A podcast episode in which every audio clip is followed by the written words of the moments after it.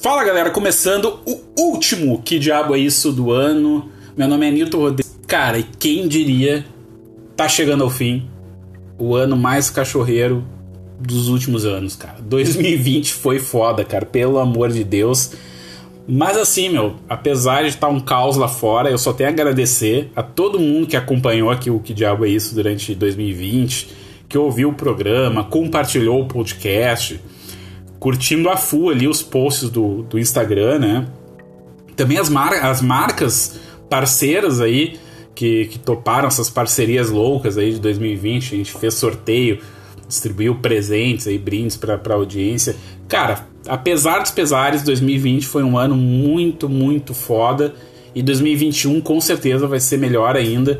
Porque em janeiro, né? Provavelmente vocês já viram aí, eu dei um teaser no, no feed do Instagram vai, eu vou lançar aqui finalmente a lojinha do que diabo é isso, né? E vai ter muita coisa legal ali, cara. Vai ter uh, artes originais feitas por mim, né? Baseados aí nesse universo do horror, da cultura pop, camisetas, uns quadrinhos estilosos, cara. Cara, muito, muito foda. Eu tô muito orgulhoso aí do trabalho que a gente tá fazendo. 2021 vai ser um puta ano aqui no Que Diabo é Isso. E eu quero contar com a ajuda de vocês pra gente chegar mais longe com um programa, com um terror, espalhar esse gênero que a gente tão gosta para o maior número de pessoas possíveis, né? Então, compartilhe o programa, segue a gente no Instagram, arroba que diabo é isso, né? Só letra que, diabo é isso, sem acento, sem nada. E vamos espalhar a palavra desse amado gênero que é o horror. Mas galera, vamos parar de enrolar então e vamos pro nosso programinha da semana, o último programa de 2020. E esse programa é, vai ser o primeiro de uma série de programas aí especiais que eu quero fazer sobre uma série de horror aí que eu gosto muito. Não é só horror, né? Horror barra sci-fi, barra ação, barra comédia, que é o Fantasma, cara. Né? Não sei se vocês conhecem essa, essa série de filmes aí, muito famosa, né? Relativamente famosa depois. Então, nesse, nessa primeira parte aqui, eu vou abordar o primeiro filme lançado em 79, que foi a pedra fundamental aí em termos de narrativa, de estilo e de forma que marcou, né? Uh, esse que talvez tenha sido o último grande filme dos anos 70, né? Uh, a gente sabe que os anos 70 foi uma década fodida em termos de qualidade para o gênero de horror, né? Grandes clássicos eternos foram feitos aí nessa década. Então, o Fantasma em 79 coloca um ponto final nessa década aí uh, de ouro pro horror então talvez tenha sido aí o último grande filme da década, né? Mas é uma coisa esquisita de se falar isso, porque apesar de ser um, um clássico cult aí, o Fantasma ele nunca teve a mesma popularidade que os demais monstros aí, que seus demais primos monstros aí nascidos mais ou menos nessa época aí, como o Jason, o Fred Krueger, o Michael Myers. Mas as, as razões disso aí a gente pode até abordar um pouquinho mais para frente. Mas assim, cara, se tu não conhece esse filme, esse cult clássico aí absoluto do gênero, ou quer saber um pouquinho mais, com certeza esse programinha é para ti. Mas vamos lá então. O Fantasma ele foi lançado em 1979, né, nos Estados Unidos, e aqui no Brasil, para variar, ele recebeu um título aí meio cinema em casa, A Noite Macabra, né? Ele teve esse esse título aí prévio no início dos anos 80, logo no, no iníciozinho aí do lançamento aqui no país. E ele foi escrito, dirigido, produzido e editado, cara, por Dom Coscarelli. Olha, o cara é multiuso, velho. O cara é muito, muito talentoso. O cara abraçou quase tudo nesse, nesse projeto aí. O que faz, né, do, do Fantasma quase que um projeto extremamente autoral, um filme independente, né? Já que a produção aí foi toda feita na raça baixíssimo orçamento, enfim.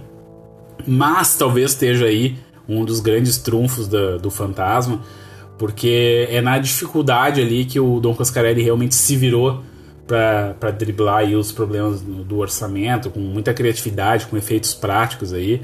E, enfim, vamos falar agora um pouquinho mais da trama do filme.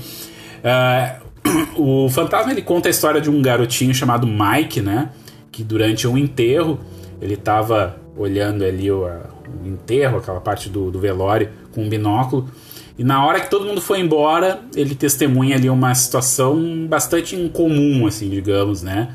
Ele vê um coveiro né? Quase dois metros de altura, uh, com um cabelinho meio ridículo, sozinho tirando, né? Levantando o caixão no muque, assim, aqueles, aquele caixão de quase 300 quilos, botando dentro do carro fúnebre e levando para dentro do mausoléu onde supostamente ele mora.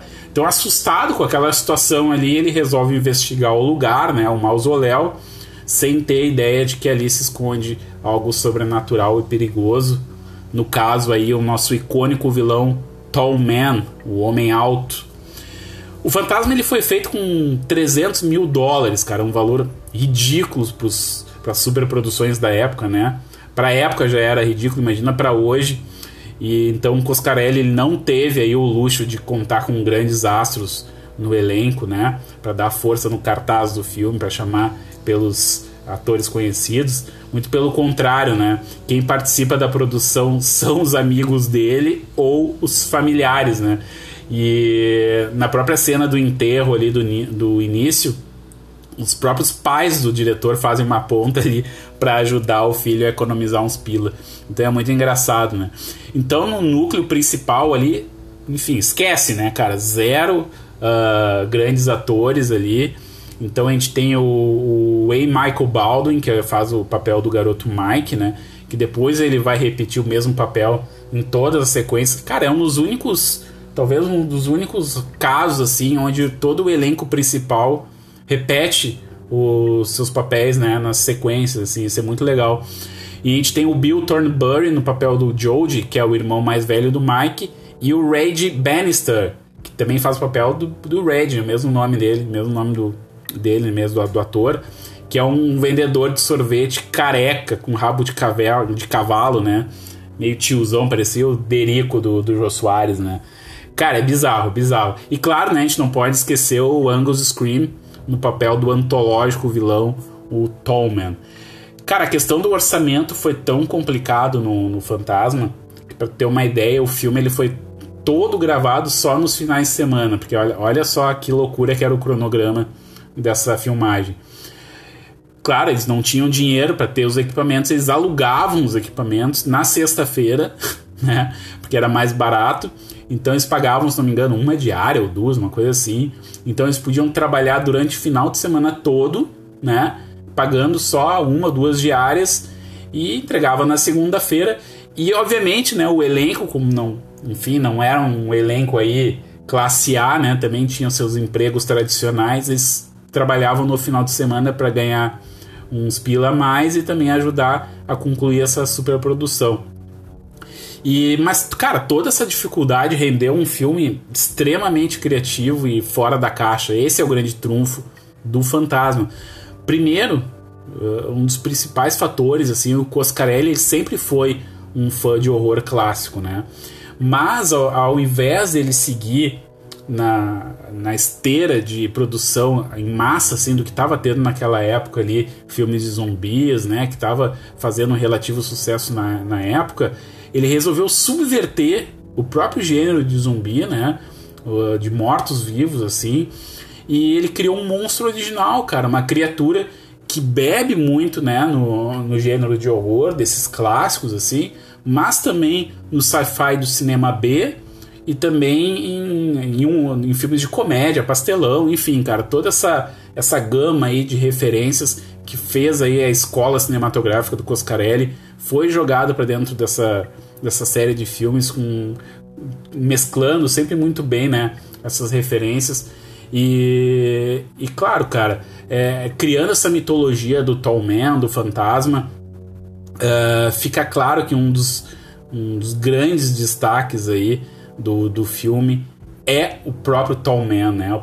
Que faz o papel do vilão. Porque o filme ele nunca dá pistas, né?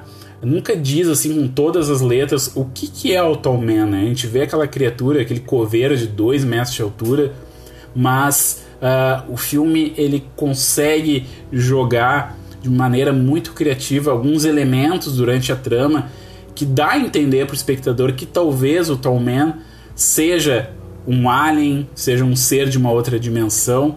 Enfim, cara, essa ambiguidade que faz do personagem uma das criaturas mais legais, assim, mais enigmáticas do, do gênero de horror, né? E embora ele esteja relegado ao segundo escalão dos monstros, né? É importante salientar isso. Isso sem falar, cara, em todos os adereços ali que, que dão ainda mais personalidade pro filme, né? Como as famosas esferas voadoras ali uh, e os anões, né? Aqueles anões que parecem os, os Jawas do Star Wars, que são como uma espécie de minions ali do Tall Man. Então, são vários elementos uh, muito criativos, assim, que, que ajudam a fazer do filme, né? Uma, uma obra criativa e com muita personalidade, né? O grande destaque do Fantasma, e eu acho que, que faz ele ganhar fãs ardorosos, é a narrativa surreal dele, cara. A gente sempre fica na dúvida do que, que é real e do que, que é imaginação, né? Porque pensa bem, cara, o filme é de 79, tá? Uh, se a gente for olhar assim, né, o período histórico do filme, o que que tava bombando naquela época, tava começando a estourar o gênero slasher, né, muito focado no gore, no sangue, né, em, em personagens adolescentes, né, e aqui não, cara, aqui ele foi para uma coisa mais onírica, mais surreal, focado aí Uh, em, lembrando muito até os contos góticos do Edgar Allan Poe, né? Por essa sensação da narrativa surreal, tu nunca sabe o que está acontecendo, o que, que, é da imaginação, o que, que é um sonho, né? Então uh, o Coscarelli ele bebeu muito aí né, nesses contos góticos do Allan Poe para criar a trama do, do fantasma. Outro detalhe muito importante que faz toda a diferença no filme é a trilha, cara, a trilha instrumental. Uh, é uma trilha muito simples, né? Com poucas notas ali no, no teclado, né? E, e até meio que, que precede uma tendência que viria a se tornar nos anos 80, que são essas trilhas com sintetizadores, assim, né? Muito comum aí nos filmes do, do John Carpenter, né? Uma curiosidade, cara, se vocês prestarem atenção, a trilha do Fantasma é muito parecida com o The Fog do, do Carter, né? Que veio no ano seguinte, assim. Então fica, fica a dúvida aí, será que o Carter se se inspirou na trilha do Fantasma para criar a trilha da, do The Fog, vai saber, né? Cara, e, e, mais uma coisa assim que a gente precisa falar sobre o Fantasma, que apesar dele ser esse filme criativo, né, muito instigante, se ele passasse por uma análise mais rígida, com certeza ele teria muitos problemas, né? Principalmente na parte técnica e nas atuações. Não que isso tire o brilho do filme, né? Mas é aquela coisa, cara. Já falei muito por aqui. Às vezes é, é preciso a gente separar a questão do baixo orçamento do conceito, né, da, da obra, né, a questão da ideia, a questão que é o core, né, o, o núcleo, o coração da obra, que é o que vale, né. Então, cara, é preciso separar, assim, porque, imagina, uh, os atores são amigos do cara, entendeu? Tipo, não tinha como fazer algo que não seja uh, que, não, que passasse por um crivo mais profissional. A gente precisa eh, relevar um pouco isso, sabe? Então, uh, isso dá a entender, fica claro assim que, que a ideia é a força motriz do fantasma, cara. O saudoso Angus Scream, né, que faleceu em 2016. Cara, é uma história muito triste, né? Porque demorou mais de 20 anos para fazer a parte 5, né, que foi a última parte, o último filme aí da série. E, e, ele filmou, terminou de fazer as filmagens do, do Fantasma 5 e em seguida faleceu, cara. Não, ele não conseguiu assistir o filme completo e a estreia, né? Muito triste isso. Mas o Tolko leigo, assim, que tá chegando agora no gênero de horror, ao olhar o Tallman, né, a atuação do Angus Scream pode parecer um pouco meio teatral, assim, meio over, né? Para quem vê de... Mas é importante a gente lembrar que o Angus Scream ele era um, um, fã muito ardoroso do, do Bela Lugosi, né? Drácula clássico lá da Universal. E já falou isso diversas vezes em, em convenções mundo afora. E ele é, é herdeiro daquele estilo de atuação típica ali do início do cinema falado, né? Que era aquela express, as expressões faciais mais exageradas, né? Pra, cara, isso é muito é, é, é muito reflexo de uma era do cinema, né? Então tu pensa bem, o, o, o, cinema ele passou da época do cinema mudo, né? Que tinha que fazer, eh, o ator tinha que carregar muito mais na expressão para a era do cinema falado, então o Angus Scream ele é dessa, dessa vertente assim, né? Mas tu olhando esse estilo de atuação, isso dá uma carga ainda mais charmosa e esquisita. Pode parecer estranho aí para marinheiros de primeira viagem, mas depois que tu entende o conceito do personagem, o conceito do filme, né, da, da questão do surrealismo que tem o filme, a, a própria interpretação que o Angus Scream dá ao Tall Man encaixa perfeitamente nessa nesse quebra-cabeça todo aí que é a produção do Fantasma. Enfim, cara, o Fantasma é uma daquelas pérolas pouco conhecidas aí, mas que tem uma legião de fãs. Tem convenções, tem fanfilmes na internet, cara. Enfim, cara. O Fantasma, ele é uma, um produto, digamos assim, uh, que tem fãs ardorosos, apaixonados. Então, com certeza, ele vai continuar vivo aí no imaginário dos fãs de horror e vai ter sempre um lugar cativo dentro do, dos monstros, né? O Tom sempre vai estar tá ali, uh, sempre vai ser lembrado como um monstro clássico. Aí tu pega 79, né, cara? Uma época onde Hollywood começava a descobrir a força do horror nas bilheterias, né?